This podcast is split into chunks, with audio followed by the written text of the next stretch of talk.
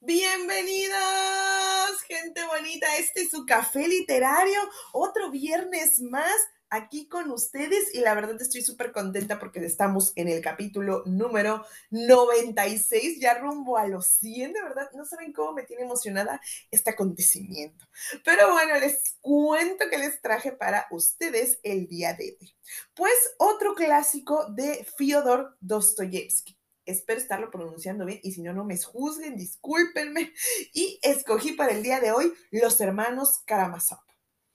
Les voy a leer el inicio, que es pues prácticamente la presentación de la familia de los personajes y que es súper importante para comprender los acontecimientos que pasan a lo largo de esta historia. Pero antes me gustaría leerles el párrafo de la contraportada porque de verdad esto em, creo que es algo que todos pensamos en algún momento y me gustaría compartírselos. Así que bueno, dice así.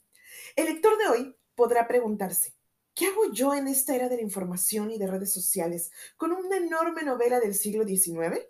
La respuesta es categórica. La historia de los hermanos Karamazov es una de las narraciones con más brío que se hayan escrito jamás sobre la condición humana.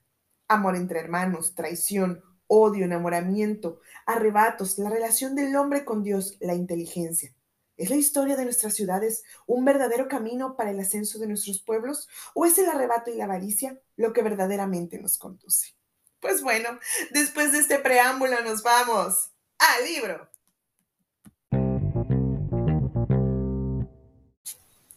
Los hermanos Karamazov, Fyodor Dostoyevsky. Primera parte, libro 1, Historia de una familia, Teodoro Karamazov. Alejo Karamazov era el tercer hijo de un terrateniente de nuestro distrito llamado Teodoro, tan conocido en su tiempo, se le recuerda todavía hoy, por su trágico fin, ocurrido hace 30 años y del que hablaré luego. Ahora me limitaré a decir unas palabras sobre el hacendado, como todo el mundo le llamaba, a pesar de que casi nunca había habitado en sus haciendas. Teodoro era uno de esos hombres extraños, aunque frecuentes, mezcla absurda de corrupción y de ineptitud con singular lucidez y que lo único que saben es defender sus intereses. Este pequeño propietario empezó con casi nada y pronto adquirió la fama de eterno gorrón. No obstante, a su muerte poseía unos 100 mil rublos en efectivo. Esto no le había impedido ser durante su vida uno de los hombres más extravagantes de nuestro distrito. Digo extravagante y no imbécil, porque esa clase de individuos suelen ser inteligentes y astutos. Se trata de la insensatez peculiar del ruso. Se casó dos veces y tuvo tres hijos. El mayor, Demetrio, del primer matrimonio, y los otros dos, Juan y Alejo, del segundo. Su primera esposa pertenecía a una familia noble, de Miusop, acaudalados propietarios del mismo distrito. ¿Cómo aquella joven dotada, bonita además, despierta, de espíritu refinado, ese tipo que tanto abunda entre nuestras contemporáneas, había podido casarse con semejante calavera, como llamaban mi desgraciado personaje. No creo necesario extenderme en largas explicaciones sobre este punto. Conoció a una joven de la penúltima generación romántica que después de sentir durante varios años un amor misterioso por un caballero con el que podía casarse sin impedimento alguno, se creó ella misma una serie de obstáculos insuperables para unión. Una noche tempestuosa, se arrojó desde lo alto de un acantilado a un profundo barranco de rápidas aguas. Así pereció, víctima de su imaginación tan solo por parecerse a la Ofelia de Shakespeare. Si aquel acantilado por el que sentía un cariño hubiera sido menos pintoresco, o una simple baja y prosaica orilla, sin duda aquella desgraciada no se habría suicidado. El hecho es verídico, y seguramente en los dos o tres últimas generaciones rusas se ha producido muchos casos semejantes. La resolución de Adelaida Misiuf fue también, sin duda, consecuencia de influencias ajenas, la exasperación de un alma cautiva. Tal vez su deseo fue anticiparse, emanciparse, protestar contra los convencionalismos sociales y el despotismo de su familia. Su generosa imaginación le presentó momentáneamente a Teodoro Karamazov, a pesar de su reputación de gorrón, como uno de los elementos más audaces y maliciosos de aquella época, que evolucionaba en sentido favorable, cuando no era otra cosa que un bufón de mala fe. Lo más incitante de la aventura fue un rapto que encantó a Adelaida. Teodoro, Debido a su situación, estaba especialmente dispuesto a realizar tales golpes de mano. Quería abrirse camino a toda costa y le pareció una excelente oportunidad introducirse en una buena familia y embolsarse una bonita dote. En cuanto al amor, no existía por ninguna de las dos partes, a pesar de la belleza de la joven. Este episodio fue seguramente un caso único en la vida de Teodoro, que, venía que tenía verdadera habilidad por el bello sexo y estaba siempre dispuesto a quedar prendido de unas faldas de su gusto. Pero la raptada no ejercía sobre él ninguna atracción de tipo sensual. Adelaida advirtió muy pronto que su marido solo le inspiraba desprecio. En estas circunstancias, las desvanecencias conyugales no se hicieron esperar. A pesar de que la familia Misov aceptó el hecho consumado y envió su dote a la fugitiva, el hogar empezó a ser escenario de continuas riñas y de una vida desordenada.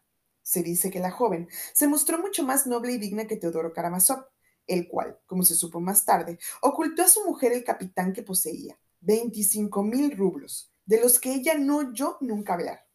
Además, estuvo mucho tiempo haciendo las gestiones necesarias para que su mujer le transmitiera en buena y debida forma un caserío y una hermosa casa que formaban parte de su dote. Lo consiguió, porque sus peticiones insistentes y desvergonzadas enojaban de tal modo a su mujer que ésta acabó cediendo por cansancio. Por fortuna, la familia intervino y puso freno a la rapacidad de Teodoro. Se sabe que los esposos llegaban frecuentemente a las manos, pero se dice que no era Teodoro el que daba los golpes, sino Adelaida, mujer morena, arrebatada, valerosa, irascible y dotada de un asombroso vigor. Esto acabó por huir. Esta acabó por huir con un estudiante en plena miseria, dejando en brazos de su marido un niño de tres años, Demetrio. El esposo se apresuró a convertir su casa en un harén y organizar toda clase de francacheladas. Además, Recorrió la provincia, lamentándose ante el primero que encontraba de la huida de Adelaida, a lo que añadía una serie de detalles sorprendentes sobre su vida conyugal.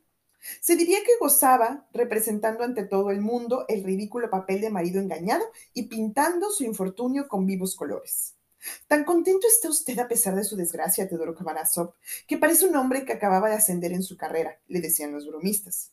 No pocos afirmaban que se sentía feliz al mostrarse en su nuevo papel de bufón y que fingía no darse cuenta de su cómica situación para hacer reír más. ¿Quién sabe si procedía así por ingenuidad?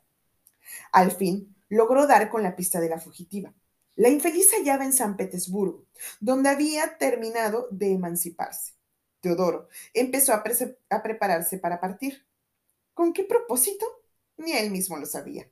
Tal vez estaba verdaderamente decidido a trasladarse a Petersburgo, pero una vez adoptada esta resolución consideró que tenía derecho, a fin de tomar ánimos, a emborracharse en toda regla. Entretanto, la familia de su mujer se enteró de que la desgraciada había muerto en un tugurio, según unos, a consecuencia de unas fiebres tifoideas, según otros, de hambre. Teodoro estaba ebrio cuando le dieron la noticia de la muerte de su esposa, y cuenta que echó a correr por las calles, levantando los brazos al cielo y gritando alborozado. Ahora, Señor, ya no retienes a tu sierva. Otros aseguran que lloraba como un niño hasta el punto de infundir lástima a quienes lo veían, a pesar de la aversión que inspiraba. Es muy posible que ambas versiones ajustasen a la verdad, es decir, que se alegrase de su liberación y que llorara a su libertador. Las personas, incluso los peores, suelen ser más cándidas, más simples de lo que suponemos sin excluirnos a nosotros. Karamazov se desembaraza de su primer hijo. Cualquiera puede figurarse lo que sería aquel hombre como padre y educador. Abandonó por completo al hijo que había tenido con Adelaida, pero no por odio ni por rencor contra la esposa, sino simplemente porque se olvidó de él. Mientras abrumaba a la gente con sus lágrimas y sus lamentos, hacía de su casa un lugar de depravación. Gregorio, un fiel sirviente, recogió a Demetrio, si el niño no hubiera hallado esta protección, seguramente no habría tenido siquiera quien le cambiara la ropa. También su familia materna pareció haberlo olvidado. Su abuelo había muerto, su abuela establecida en Moscú estaba enferma, sus tías se habían casado. Por todo lo cual Demetrio tuvo que pasar casi un año en el pabellón donde habitaba Gregorio. Y si su padre se acordaba de él, verdaderamente era imposible que ignorase su existencia. Habría terminado por enviarlo al pabellón para poder entregarse libremente a su disipada vida. Así las cosas. Llegó de París un primo de la difunta Delaira, Pedro Misuf, que después pasaría muchos años en el ejército. A la sazón, Era todavía muy joven y se distinguía de su familia por su cultura y su exquisita educación. De una mentalidad siempre occidental y en la última etapa de su vida, sería un liberal del tipo del que lo hubo en los años 40 y 50. En el curso de su carrera se relacionó con multitud de ultraliberales, tanto en Rusia como en el extranjero, y conoció personalmente a Proudhon y a Bakunin. Le gustaba recordar los tres días de febrero de 1848 en París y dejaba entrever que había estado a punto de luchar en las barricadas. Este era uno de los mejores recuerdos de su juventud. Poseía una holgada fortuna alrededor de unas mil almas, según la moneda antigua. Su soberbia propiedad estaba a las puertas de nuestro pueblo y limitaba con las tierras de nuestro famoso monasterio. Apenas entró en posesión de su herencia, Pedro Misiov entabló un proceso interminable con los monjes para dilucidar, cuyo alcance no conozco con exactitud, pero él estimó un deber entablar un proceso a los, a los clericales. Cuando se enteró de la desgracia de Adelaida, de la que guardaban un buen recuerdo y de la existencia de Demetrio, se interesó por el niño a pesar del desprecio y de la indignación juvenil que Teodoro, al que entonces veía por primera vez, le inspiraba. Le comunicó francamente su intención de encargarse de Demetrio. Mucho tiempo después contaba, como un rasgo característico de Teodoro Karamazov, que cuando le habló a Demetrio estuvo un momento sin saber de qué niño se trataba, e incluso se asombró de tener un hijo en el pabellón de su hacienda. Por exagerado que fuera este relato, contenía sin duda una parte de verdad. A Teodoro le había gustado siempre adoptar actitudes, representar papeles, hacer veces sin necesidad, y aún en Demetrio suyo, como en el caso presente. Esto mismo le sucede a muchas personas, entre las que hay algunas que no son tontas ni mucho menos. Pedro Misuf obró con presteza y hasta fue nombrado tutor del niño, conjuntamente con Teodoro, ya que su madre había dejado tierras y una casa al morir. Demetrio se trasladó a casa de su tío, que no tenía familia. Cuando éste hubo de regresar a París, después de haber arreglado sus asuntos y asegurado el cobro de sus rentas, confió el niño a una de sus tías residente en Moscú. Después, ya aclimatado en Francia, se olvidó del niño, sobre todo cuando estalló la Revolución de Febrero, acontecimiento que se grabó en su memoria para toda la vida. Fallecida la tía de Moscú, Demetrio fue cogido por una de las hijas casadas de la difunta. Al parecer, se trasladó a un cuarto hogar. Pero no quiero extenderme por el momento sobre ese asunto, y menos teniendo que hablar más adelante largamente del primer vástago de Teodoro Karamazov. Me limito a dar unos cuantos datos, los indispensables para poder comenzar mi novela. De los tres hijos de Teodoro, solo Demetrio que con la idea de que poseía cierta fortuna y ser independiente cuando llegase a la mayoría de edad. Su infancia y su juventud fueron muy agitadas. Dejó el colegio antes de terminar sus estudios. Ingresó en la academia militar, se trasladó a Cáucaso, sirvió en el ejército, se le degradó por haberse abatido en duelo, volvió a servicio y gastó alegremente el dinero. Su padre no le dio nada hasta que fue mayor de edad, cuando Demetrio había contraído ya importantes deudas. Vio por primera vez a su padre, Teodoro, después de emancipado. Fue a su tierra natal especialmente para informarse de la cuantía de su fortuna. Su padre le desagradó desde el principio. Estuvo poco tiempo en su casa. Se marchó enseguida con algún dinero y después de haber concertado un acuerdo para percibir las rentas de su propiedad. Y detalle curioso, no consiguió que su padre le informara acerca del valor de, de su hacienda, ni de lo que ésta le rendía. Teodoro vio enseguida, es importante hacer constar este detalle, que Demetrio tenía un concepto falso exagerado de su fortuna el padre se alegró de ello, considerando que era un beneficio para él. Dedujo que Demetrio era un joven aturdido, impulsivo, apasionado y que si le daba alguna pequeña suma para que aplacara su afán de disipación, estaría libre de él por algún tiempo. Teodoro supo sacar provecho de la situación. Se limitó a desprenderse de vez en cuando de pequeñas cantidades, hasta que un día, cuatro años después, Demetrio perdió la paciencia y reapareció en la, calidad, en la localidad para arreglar las cuentas definitivamente. Entonces se enteró con gran asombro de que no le quedaba nada. Había recibido en especie de Teodoro el valor total de sus bienes y que incluso podía estar en deuda con él, cosa que no sabía ciencia cierta, pues las cuentas estaban hechas un lío. Según tal o cual convenio, concertado en esta o aquella fecha, Demetrio no tenía derecho a reclamar nada en lo sucesivo. Demetrio se indignó, perdió los estribos y estuvo a punto de perder la razón al sospechar que todo aquello era una superchería. Este fue el móvil de la tragedia que constituye el fondo de mi primera novela, o mejor dicho, su marco. Pero antes de referir estos hechos hay que hablar de los otros dos hijos de Teodoro y explicar su origen. 3. Nuevo matrimonio y nuevos hijos. Después de haberse embarazado de Demetrio, desembarazado de Demetrio, Teodoro contrajo un nuevo matrimonio que duró ocho años. Su segunda esposa, joven como la primera, era de otra provincia, a la que se había trasladado en compañía de un judío para tratar de negocios. Aunque era borracho y un perdido, no cesaba de velar por su capital y realizaba excelentes, aunque nada limpias operaciones. Sofía Ivanova era hija de un humilde diácono y quedó huérfana en su infancia. Se había educado en la opulenta mansión de su protectora, la viuda del general Korokov, dama de gran prestigio en la sociedad, que además de proporcionarle una educación, había labrado su desgracia. Ignoró los detalles de este infortunio, pero ignoro los detalles de ese infortunio, pero he, he oído decir que la muchacha, dulce, cándida, paciente, había intentado ahorcarse colgándose de un clavo en la despensa. Tan cansada estaba de los continuos reproches y de los caprichos de su vieja protectora, que no era mala en el fondo, pero que al estar todo el día ociosa se ponía insoportable. Teodoro pidió su mano, pero fue rechazado cuando se obtuvieron informes de él. Entonces propuso a la huérfana raptarla, como había hecho con su primer matrimonio. Con toda seguridad, ella se habría negado a ser su esposa si hubiese estado mejor informada acerca de él. Pero esto sucedía en otra provincia. Además, ¿qué buen juicio podía tener una muchacha de 16 años, como no fuera que era preferible arrojarse al agua que seguir en casa de su protectora? Es decir, que la infortunada sustituyó a su bienhechora por un bienhechor. Esta vez, Teodoro no recibió ni un céntimo, pues la generala se enfureció de tal modo que lo único que le dio fue su maldición. Pero Teodoro no contaba con el dinero de su nueva esposa. La extraordinaria belleza de la joven y sobre todo su candor la, le habían cautivado. A él, un hombre voluptuoso, que hasta entonces solo había sido sensible a los atractivos más groseros. Sus ojos inocentes me taladran el alma, decía con una sonrisa maligna. Pero aquel ser corrompido solo podía sentir una extracción tipo sensual, de modo que no tuvo ningún miramiento respecto de su mujer. Considerando que estaba en deuda con él, ya que la había salvado de una vida insoportable, y aprovechándose de su bondad y su resignación inauditas, pisoteó la decencia conyugal más elemental. Su casa fue escenario de orgías en las que tomaban parte mujeres de mal vivir.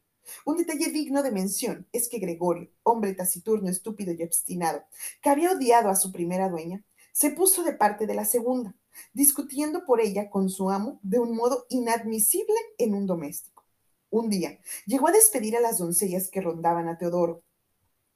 Andando el tiempo, la desdichada esposa que había vivido desde su infancia en un perpetuo terror contrajo una enfermedad nerviosa frecuente entre las lugareñas y que vale a sus víctimas un calificativo de endemoniadas. A veces la enferma, presa de terribles crisis histéricas, perdía la razón. Sin embargo, dio a su marido dos hijos, Juan, que nació un año después de la boda, y Alejo, que vino al mundo tres años más tarde. Cuando Sofía Ivanova murió, Alejo tenía cuatro años. Por extraño que parezca, se acordó toda su vida de su madre, pero como a través de un sueño. Al fallecer, Sofía. Los dos niños corrieron la misma suerte que el primero. El padre se olvidó de ellos. Los abandonó por completo y Gregorio se los llevó a su pabellón. Allí los encontró la vieja general, la misma que había educado a la madre. Durante los ocho años en que Sofía Ivanova fue la esposa de Teodoro, el rencor de la vieja dama hacia ella no había cedido. Sabiendo la vida que llevaba la infeliz, enterada de que estaba enferma y de los escándalos que debía soportar, la generala manifestó dos o tres veces a los parásitos que le rodeaban. Bien hecho. Dios ha castigado por su ingratitud. Exactamente tres meses después de la muerte de Sofía, la anciana señora apareció en nuestro pueblo y se presentó en casa de Teodoro.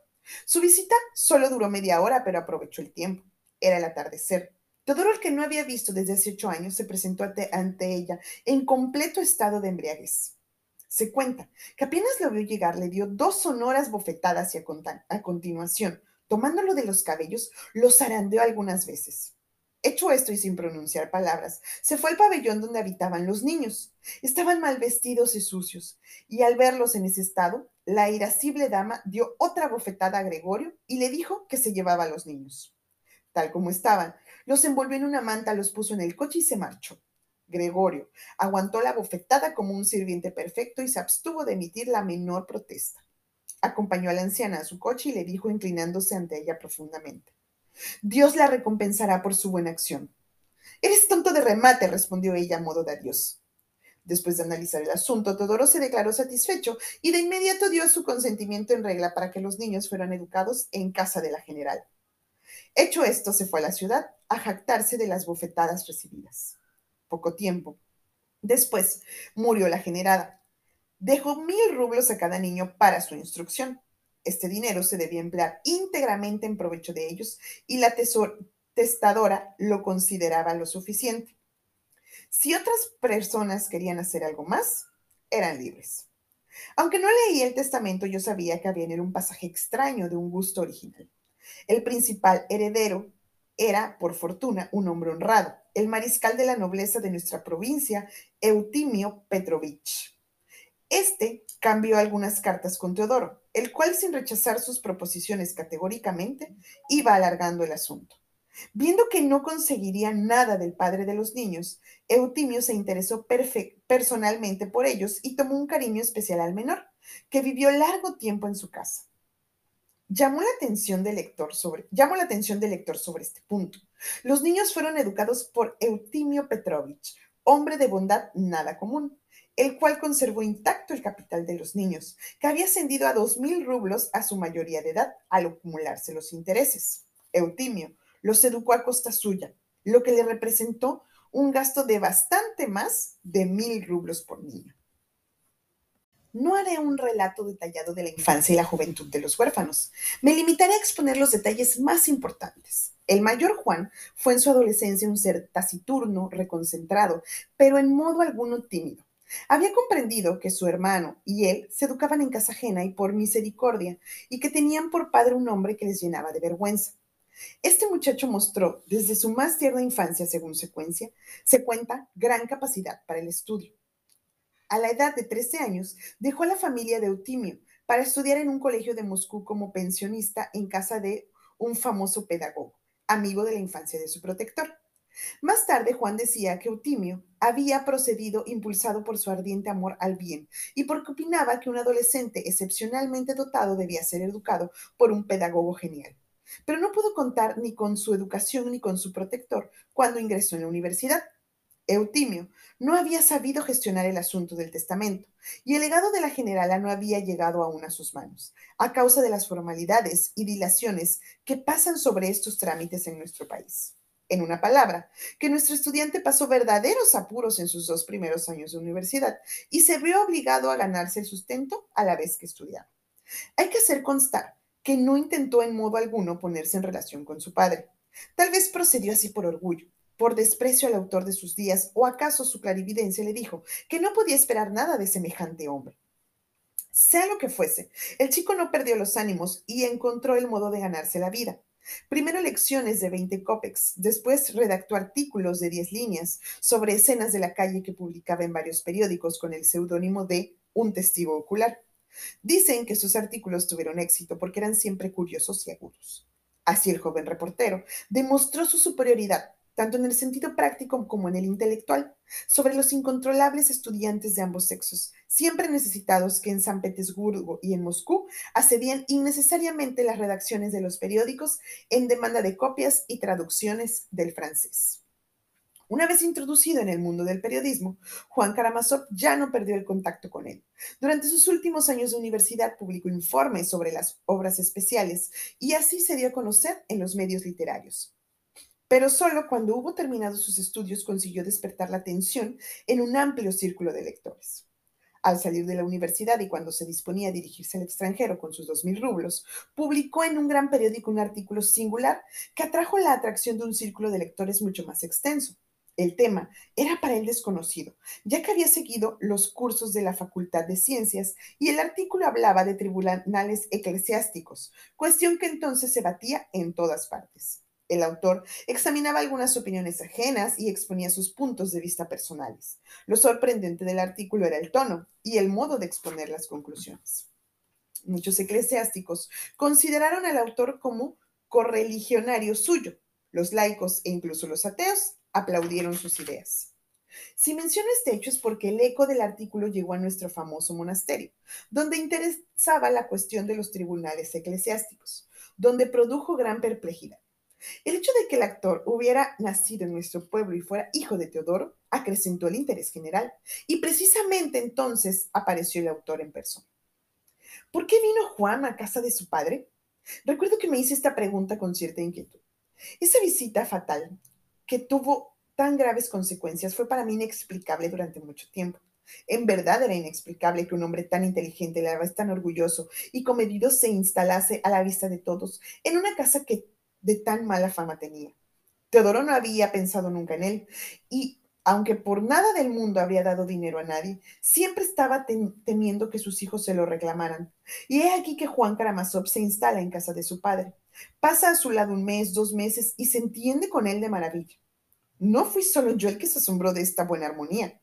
Misuf, del que ya hemos hablado y que aunque tenía su domicilio en París, estaba pasando una temporada en su propiedad, fue el más sorprendido. Trabó conocimiento con el joven con el cual rivalizaba en erudición y lo consideró sumamente interesante. Es un hombre orgulloso, nos decía. Se bastará siempre a sí mismo. Tiene lo suficiente para marcharse al extranjero. ¿Qué demonios haces aquí? No hay duda de que no ha venido para sacar dinero de su padre, al que por otra parte de ningún modo se lo sacará. No le gusta beber ni perseguir a las muchachas, sin embargo, el viejo ya no puede prescindir de él. Era verdad. El hijo ejercía una visible influencia sobre su padre al cual, a pesar de su carácter caprichoso y obstinado, le daba la razón muchas veces. Más adelante, se supo que Juan había llegado en parte para resolver cuestiones de interés que afectaban a su hermano mayor Demetrio, al que había visto por primera vez con ese motivo, pero con el que estaba ya ligado por un importante asunto, del que hablaremos con todo detalle a su debido tiempo. Incluso, cuando estuve al corriente de ello, seguí viendo en Juan un ser enigmático y en su estancia entre nosotros un hecho difícil de explicar. Añadiré que actuaba como árbitro y apaciguador entre su padre y Demetrio. Entonces reñidos hasta el extremo de que este último había intentado recurrir a la justicia.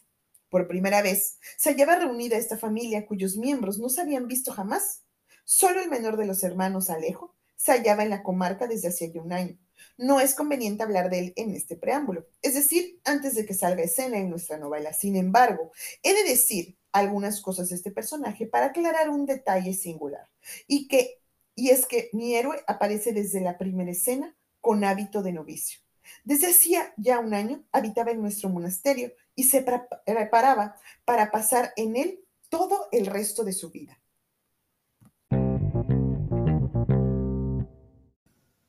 Y bueno, mi gente bonita, pues hasta aquí los voy a dejar con el la introducción, todo este inicio de la historia de los hermanos Karamazov. Pues ya, como se han dado cuenta, son tres los hermanos, eh, todos ellos con unas personalidades completamente distintas. Y pues vemos que uno de ellos, Demetrio, que es el mayor, pues vivió también cosas muy, muy fuertes. Los otros dos hermanos, provenientes de otro matrimonio de, Teodoro, también, es decir, la infancia de los tres fue eh, sumamente difícil, vivieron muchas cosas, eh, pues, para los que no estaban preparados, que repercuten en la historia eh, posterior de su vida. Así que bueno, mi gente bonita, los invito a leer este súper clásico de Fyodor Dostoyevsky. Es una historia muy larga, pero muy interesante. Les aseguro que no se van a arrepentir. Como leí en la contraportada eh, eh, al inicio del episodio, tenemos de todo en esta historia, de todo, amor, em, calidad de hermanos, familia, eh, desamor, rivalidad. Bueno, de verdad es algo que van a disfrutar muchísimo. Y pues bueno, mi gente bonita, muchas gracias por estar conmigo otro viernes más. Yo soy Leti Narciso, este es su café literario. Recuerden regalarme un like, un follow en café-literario B612, que es el Instagram de este programa. Los quiero mucho, descansen, nos escuchamos el próximo viernes. Besitos, bye. game.